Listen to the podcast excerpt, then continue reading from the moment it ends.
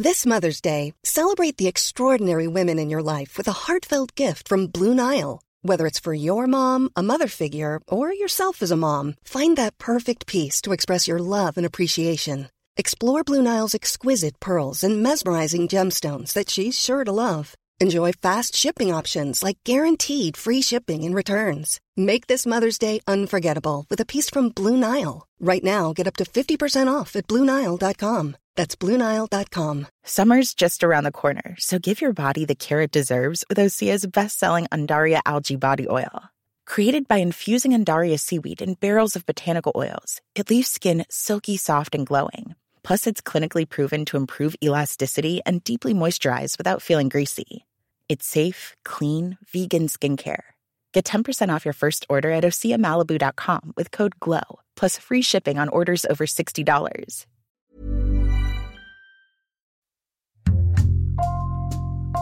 Bonjour, c'est Thibault Lambert et vous écoutez Code Source, le podcast d'actualité du Parisien. Le Parti socialiste se déchire à l'approche des élections législatives.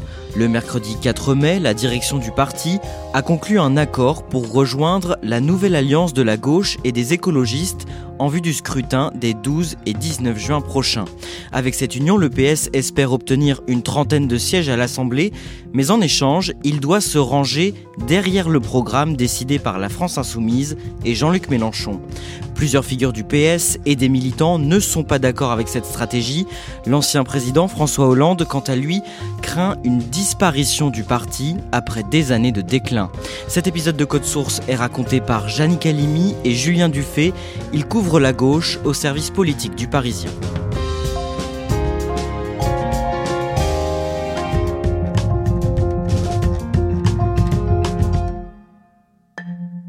Jannick Halimi, le Parti socialiste, a été fondé il y a plus d'un siècle, en 1905, d'abord sous le nom de la SFIO, avant de devenir l'EPS en 1969.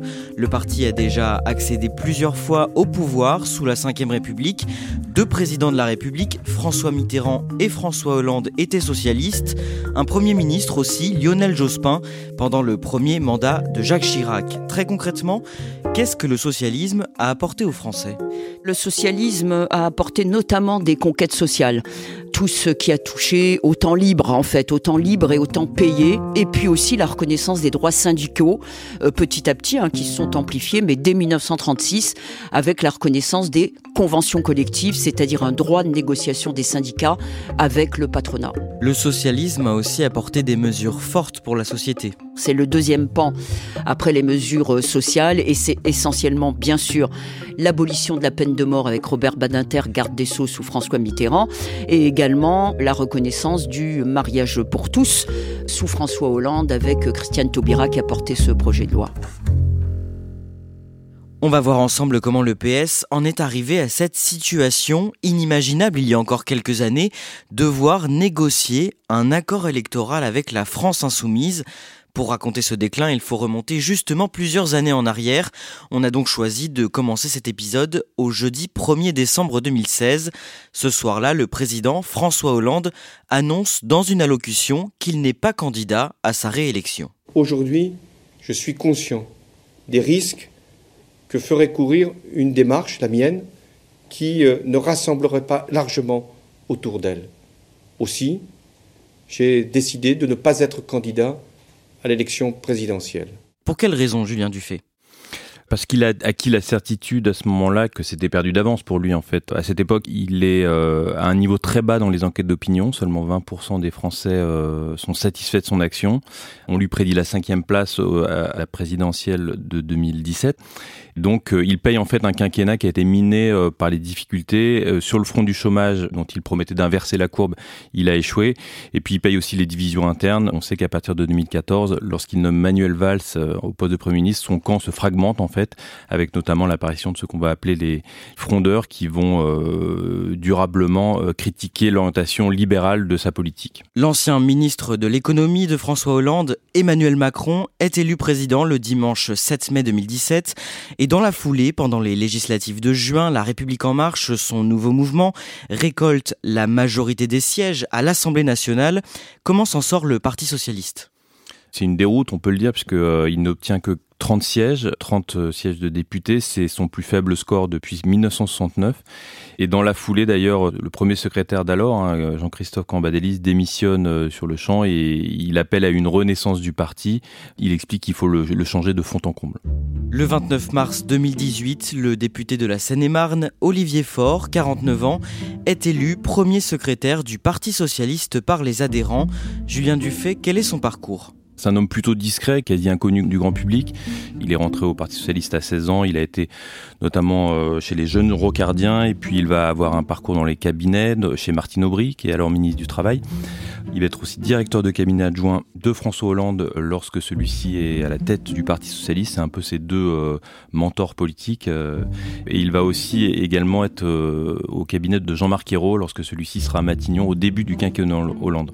Mesdames et messieurs, je veux d'abord euh, saluer ces milliers de militantes et militants qui ont hier soir fait le choix de la Renaissance. Je veux leur dire mon émotion de devenir, euh, dans les prochaines semaines, leur premier secrétaire. Quand il prend la tête du Parti socialiste, il récupère un, parti qui est un peu à l'agonie et qui est au bord de l'asphyxie financière aussi. Et donc, une de ses premières mesures, ça va être de vendre le siège historique du parti, euh, rue de Solferino, pour déménager à Ivry-sur-Seine, donc c'est une ville euh, populaire de la banlieue parisienne. Et puis politiquement, il va dresser un inventaire assez euh, implacable du quinquennat Hollande. Il va expliquer qu'il ne croit pas, lui, à la théorie des deux gauches irréconciliables, c'était les, mots de Manuel Valls, et qu'il a la volonté de travailler avec la gauche tout entière. Pour les élections européennes prévues en mai 2019, le Parti socialiste décide d'apporter son soutien à Raphaël Glucksmann et à son mouvement Place publique qui prône l'union de la gauche sans la France insoumise plutôt que de présenter une liste socialiste. Pourquoi ça, Jeanne Calimi? Olivier Faure a fait le constat de l'affaiblissement pour lui assez long et assez profond du Parti socialiste.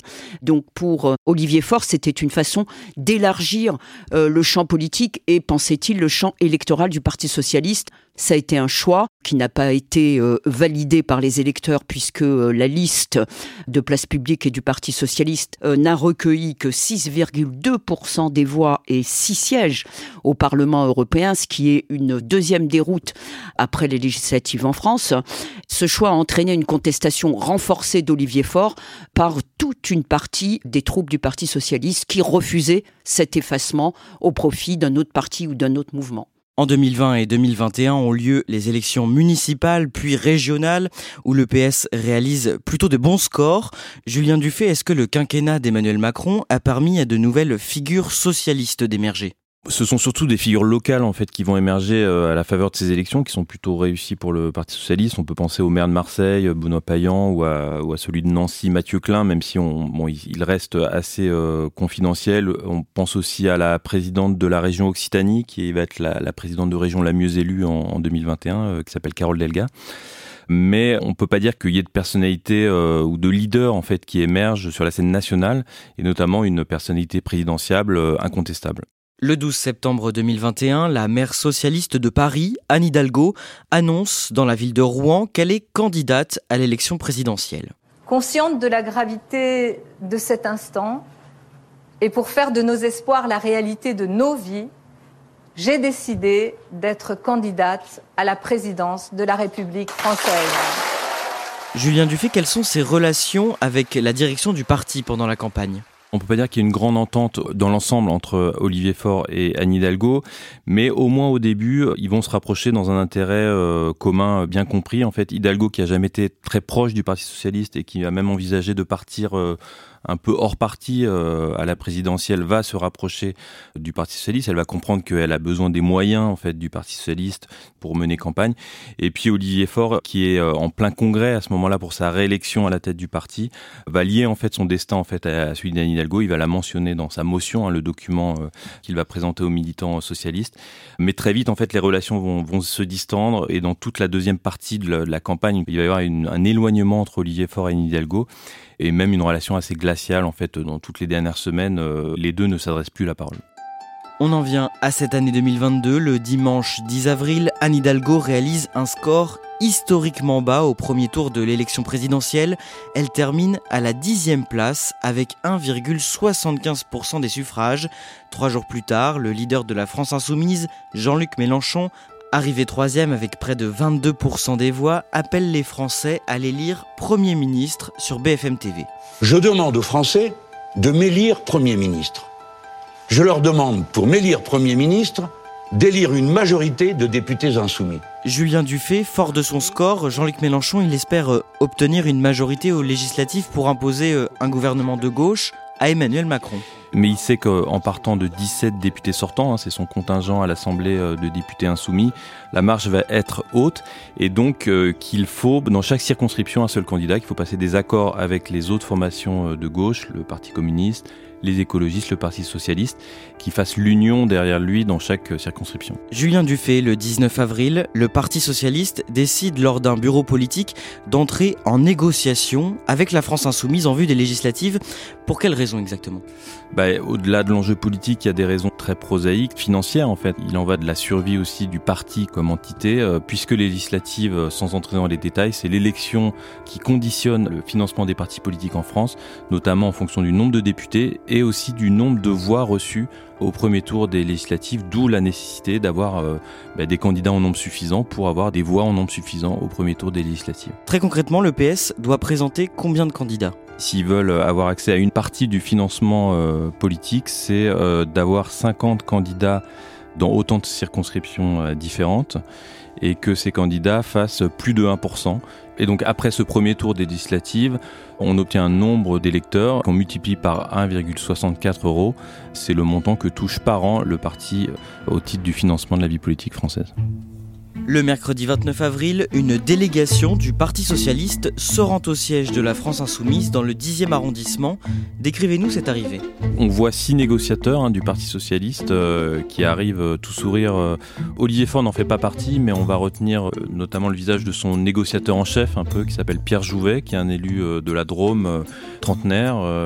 et cette seule image, elle dit quand même beaucoup du chemin parcouru, puisque il y a encore quelques mois, c'est une rencontre qui aurait été inimaginable en raison de la guerre que se livrent un peu les deux formations politiques.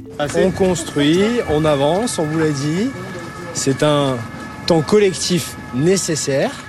On doit avancer. Notre objectif, c'est d'arriver à construire une coalition politique qui permette d'avoir une majorité le 19 juin au soir. Jannick Halimi, qu'est-ce qu'il se dit à la sortie après ces premières heures de négociation Alors ce n'était pas gagné d'avance. Hein. Comme on vient de le dire, il y avait des tensions extrêmes entre euh, Jean-Luc Mélenchon et, le Parti socialiste en général. Et là, quand même, grosse surprise, Pierre Jouvet a parlé euh, avec Manuel Bompard, euh, qui est le négociateur de la France insoumise, pour estimer l'un et l'autre au bout de trois heures de discussion qu'il n'y avait aucun point insurmontable entre la France insoumise et le, Parti socialiste qu'ils allaient continuer à négocier. Le lendemain, le 28 avril, l'ancien président François Hollande est l'invité de la matinale de France Info et il emploie des mots forts contre ce projet d'accord. Ce n'est pas euh, une discussion qui était en cause, c'est une disparition. Discuter, c'est nécessaire, disparaître, c'est impossible. L'accord électoral, si j'ai bien suivi, mm. euh, c'est de dire on part des résultats de l'élection présidentielle. Et pour la première fois dans l'histoire de la gauche, il n'y aura plus de candidature euh, plurielle, il y aura des candidatures uniques de l'Union populaire.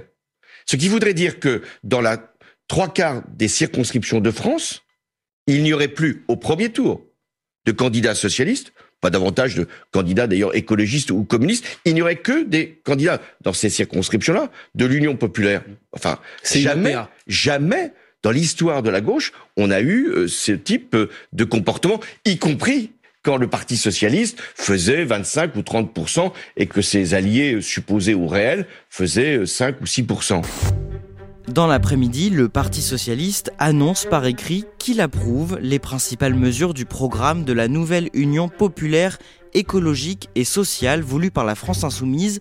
D'abord, Janine Calimi, parmi ces mesures, lesquelles ne posent aucun souci au Parti socialiste? Essentiellement des mesures sociales. C'est la revalorisation immédiate du SMIC à 1400 euros net. C'est une allocation jeunesse.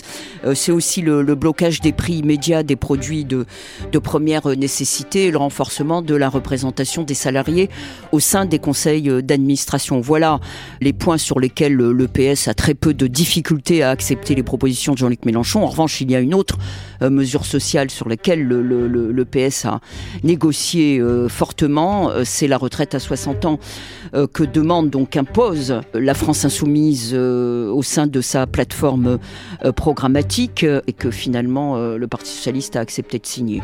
Le Parti socialiste accepte aussi, en cas d'accord, de revenir sur la loi El Khomri votée pendant le quinquennat de François Hollande, une loi qui permet, pour faire simple, aux entreprises de négocier plus facilement le temps de travail avec leurs salariés. Parmi les autres mesures du programme, Jannick Halimi, il y en a que le PS accepte par dépit oui, c'est euh, les mots utilisés vis-à-vis de la guerre en Ukraine. C'est euh, la sortie de l'OTAN prônée par euh, la France insoumise et le Parti socialiste jusque-là n'en voulait pas. Et il y a surtout le Parti socialiste a accepté que dans certains cas, les règles européennes ne soient pas respectées par la France. Et là, c'est effectivement un recul pour les socialistes purs et durs, une concession importante mais pas déterminante pour les socialistes signataires de l'accord. Bonjour Olivier Faure. Bonjour à vous. Bon, Pierre Pyromane, vous nous direz oui, tout à l'heure. Le dimanche 1er mai, Olivier Faure est l'invité de Questions politiques sur France Inter. Comment est-ce qu'il justifie, Julien Dufay, cette volonté de parvenir à un accord avec la France insoumise? Il dit qu'il a une volonté, c'est de renouer avec les grandes histoires des conquêtes sociales hein, de la gauche. Et donc il faut un SMIC effectivement 1400 euros. Et puis après, il faut en faire en sorte que pendant euh, la, la vie au travail, eh bien, on soit protégé. Et ça suppose de revenir notamment sur les ordonnances pénicaux. Et il renvoie en fait ceux qui s'opposent à un tel accord, il leur dit mais il y a pour lui, il n'y a pas de plan B, ce serait euh, laisser Macron gouverner. Donc il est euh, déterminé à inscrire le Parti socialiste de nouveau pleinement à gauche et dans l'opposition à Emmanuel Macron. Jannick Halimi, le maire du Mans, Stéphane Le Foll, ancien ministre de l'Agriculture sous François Hollande, vous accorde une interview publiée dans Le Parisien le lundi 2 mai. Il est clairement opposé à cette alliance. Il emploie des, des mots très forts, euh, comme euh, en politique, euh, il faut des valeurs et de l'honneur, sous-entendu évidemment qu'Olivier Faure n'a ni les unes ni l'autre.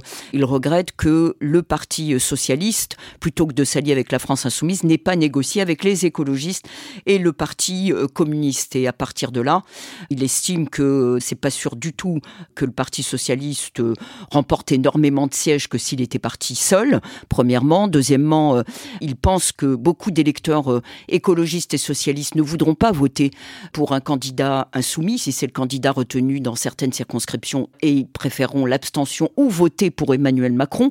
Surtout, il appelle les militants, les, intellectuels, euh, à se réunir le 16 juillet dans une petite, euh, un petit bourg près du Mans qui s'appelle Arnage pour essayer de reconstruire le Parti socialiste. Pour le moment, il ne sait pas si ce sera encore de l'intérieur du Parti socialiste ou alors contraint de le faire de l'extérieur. Le même jour, un accord est trouvé entre la France insoumise et le parti Europe Écologie Les Verts. Le parti communiste intègre la nouvelle Union populaire écologique et sociale le lendemain. Mais entre le PS et les équipes de Jean-Luc Mélenchon, les discussions s'éternisent. Qu'est-ce qui bloque? C'est essentiellement l'accord électoral, c'est-à-dire euh, l'attribution à chacun des quatre partis des circonscriptions. Or, avec euh, euh, les 70 circonscriptions que lui attribuait la France insoumise, dont une trentaine gagnables, les partis socialistes estimaient qu'il avait été injustement défavorisé au profit non seulement des Verts, mais bien sûr de la France insoumise qui se taillait la part du lion. On en vient au mercredi 4 mai, au matin, après des négociations qui ont duré jusque très tard dans la nuit. Le PS et la France insoumise annoncent dans un communiqué commun qu'ils ont trouvé un accord, accord qui devra être validé par un conseil national du PS. À l'arrivée, Jannick Halimi, combien le PS a-t-il obtenu de circonscriptions? Au final, le PS a euh, obtenu ce que la France insoumise lui proposait dès le début, c'est-à-dire 70 circonscriptions, dont une trentaine gagnables. Et sur le fond, que donne l'accord, notamment sur la question de la désobéissance aux traités européens? Le Parti socialiste essaie de ne pas employer spécifiquement le terme de désobéissance, mais entre désobéissance au traité qui est clairement inscrite sur euh, les documents avec les Verts et les communistes et le non-respect à certaines règles qui est inscrit euh, dans l'accord avec les socialistes, le Parti socialiste est sur une ligne de crête. Dans la foulée de cet accord, les réactions des ténors du parti se multiplient. Oui, des ténors du parti, c'est-à-dire notamment de la Hollandie, euh, Stéphane Le Foll, l'ancien ministre de l'Agriculture, euh, Bernard Cazeneuve, ancien Premier ministre, François Hollande lui-même, donc les uns les autres criant à la reddition, à la capitulation, à la mort pratiquement inscrite d'avance du Parti socialiste, donc des propos extrêmement forts. Et au milieu de ce chœur unanime dénonçant Olivier Faure, il y a Martine Aubry. On sait qu'elle est extrêmement favorable à l'Europe, mais malgré tout, Martine Aubry, maire euh, de Lille, qui appelle à soutenir cet accord, même si elle dit explicitement hein, qu'elle est inquiète sur euh, les clauses relatives à l'Union européenne. Vous avez cité Bernard Cazeneuve, l'ancien Premier ministre de François Hollande. Il annonce d'emblée qu'il quitte le parti. Le jeudi 5 mai, le Conseil national du PS se réunit en début de soirée au siège du parti à Ivry-sur-Seine dans le Val-de-Marne. L'accord pour les législatives est soumis au vote d'une assemblée composée de 303 membres. Jannick Halimi, vous êtes sur place pour le Parisien. Racontez-nous le début de ce conseil. Le début de ce conseil est à la fois sous haute tension parce qu'on ne connaît pas l'issue. Olivier Faure n'est pas assuré du tout d'avoir euh, la majorité du conseil en sa faveur. Donc euh, il y a de la tension et il y a du suspense. Plusieurs opposants à cette alliance prennent la parole et ils sont très critiques notamment envers Olivier Faure. Il y a notamment plusieurs représentants euh, du courant minoritaire qui s'appelle Debout les socialistes, qui représentent environ 30% du Parti euh, socialiste, qui ont pris la parole, que ce soit euh, Philippe Doucet ou la leader de cette motion, qui s'appelle Hélène Geoffroy, qui est également la maire socialiste de Vaux-en-Velin. Les propos sont, assez durs. Hein. Par exemple, Patrick Menouchi demande clairement à Olivier Faure si l'accord était signé, s'il allait renvoyer tout simplement les personnalités socialistes qui s'opposaient à cet accord. Certaines prises de parole étaient extrêmement fermes. Si vous pensez que vous n'appartenez plus à l'espace commun de la gauche, si vous pensez que votre avenir est plutôt avec Emmanuel Macron, mais très bien, si tu veux clarifier tes positions, mais je vais aller jusqu'au bout mais il faut reconnaître aussi que pendant les 4h30 à 5h qu'a duré ce Conseil euh, national, le ton était plutôt pacifique. Il est à peu près minuit moins le quart lorsque l'Assemblée se met à voter. Que donne le vote? Le vote donne une majorité assez écrasante euh, en faveur d'Olivier Faure et donc de la signature euh, de l'Alliance avec euh, la France insoumise, puisque le verdict est à 62% en faveur de l'accord, ce qui est un score extrêmement important. Et c'est un vote qui marque l'approbation de la stratégie d'Olivier Faure, dont le poste sera remis en question lors d'un congrès d'ici la fin de l'année. Julien Dufay, que dit Olivier Faure après ce vote? Que Jean-Luc Mélenchon, euh, même si l'accord est conclu, hein, que Jean-Luc Mélenchon porte une responsabilité lourde, que les socialistes sont prêts à l'aider, mais que euh, en échange, il devra respecter euh, la sensibilité de chacun.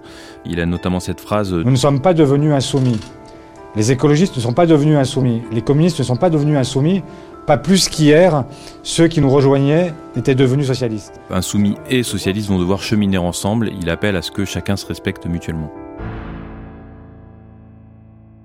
Le lendemain, Jeanne Calimi, vous interrogez la présidente de la région Occitanie, la socialiste Carole Delga, fermement opposée à cet accord. Qu'est-ce qu'elle vous dit? Elle nous dit très clairement qu'elle refuse la liquidation du Parti socialiste puisque euh, cet accord aurait cette conséquence-là euh, à ses yeux. Elle décrit un accord purement électoraliste, donnant la place à Jean-Luc Mélenchon et donc euh, à l'effacement du, Parti socialiste. Et puis, euh, deuxièmement, surtout, elle prend de fait une sorte de tête de la fronde au sein du Parti socialiste contre Olivier Faure et, elle appelle euh, les militants à se réunir entre les deux tours de législatifs pour défendre les couleurs du PS stricto sensu et également plus tard cet été à la réunion d'états généraux à laquelle elle convie tous les militants, les élus, les grandes personnalités qui se reconnaîtraient dans un parti socialiste entre Jean-Luc Mélenchon et Emmanuel Macron. Jeanne Galimi, on l'a vu, cet accord pour les législatives a mis en lumière les faiblesses du Parti socialiste, les désaccords en interne sur la ligne à adopter. Mais selon vous, est-ce que le parti est en train de s'effacer, de disparaître, comme le disent certains ténors?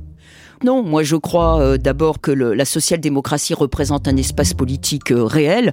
Maintenant, il lui manque peut-être une incarnation et il lui restera surtout à se définir comme étant euh, plutôt à gauche en soutien d'une gauche plus radicale ou alors plutôt au centre gauche en soutien peut-être d'un grand parti autour des macronistes, autour du modem. L'avenir du Parti socialiste reste à écrire, mais je ne pense pas que ce soit une chronique d'une mort annoncée.